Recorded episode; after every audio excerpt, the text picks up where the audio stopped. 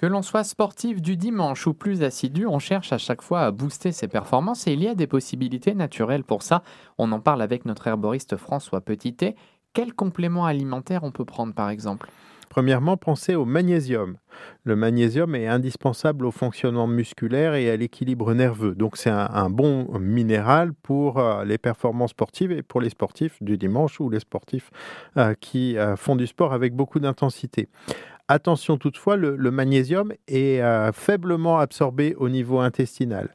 On en élimine une grande partie. Donc il faut euh, utiliser un sel de magnésium qui soit bien absorbé de préférence.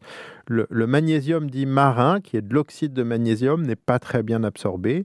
Le carbonate de magnésium n'est pas non plus très bien absorbé. Il faut préférer des sels qu'on appelle les citrates ou les bisglycinates de magnésium, qui sont les formes peut-être les plus adaptées pour un, usage pour les sportifs. Donc premièrement du magnésium. Deuxièmement, pourquoi pas une plante adaptogène dont on a parlé.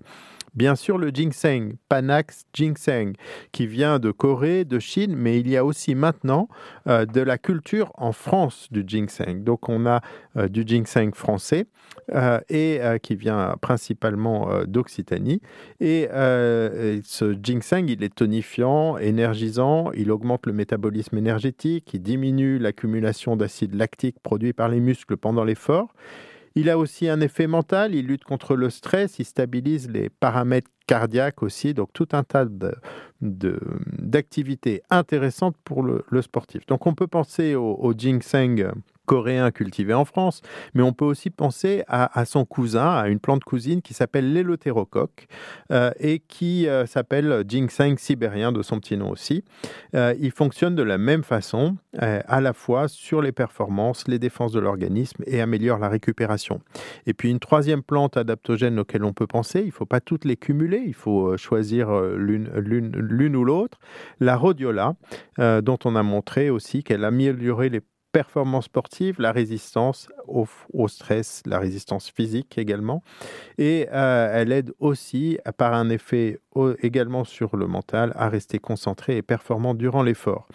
Voilà, à éviter euh, peut-être euh, certaines de ces plantes pour des raisons de préservation écologique, donc faire attention d'où de leur provenance et par exemple éviter le cordyceps qui est aussi célèbre dans certaines publications, mais qui est un organisme un peu bizarre issu de la, fusion d'une chenille et d'un champignon, mais dont les, récoltes sont, euh, ont été un petit peu euh, tellement importantes que l'espèce est aujourd'hui euh, en danger. Ils vont nous apporter quoi ces super aliments une fois qu'on les a pris?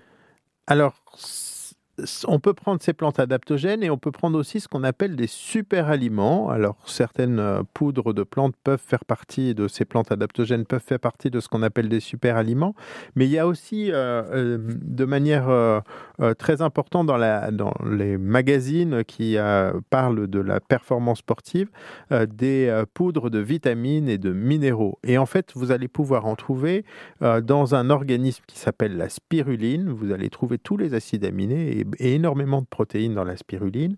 Euh, vous allez y trouver du fer, diverses, différentes vitamines. Vous allez aussi également trouver un colorant bleu-vert qui s'appelle la phycocyanine et qui est un très bon euh, stimulant immunitaire. Et la spiruline va donc favoriser la prise de masse musculaire, améliorer l'endurance et faciliter la, récupération. On a une autre euh, micro-algue qui s'appelle la clamate et qui a un profil très voisin. Et puis une autre qui s'appelle la chlorelle et qui est aussi une bonne source de protéines euh, mais qui a aussi un, un effet intéressant sur la détoxification des métaux lourds, un autre sujet.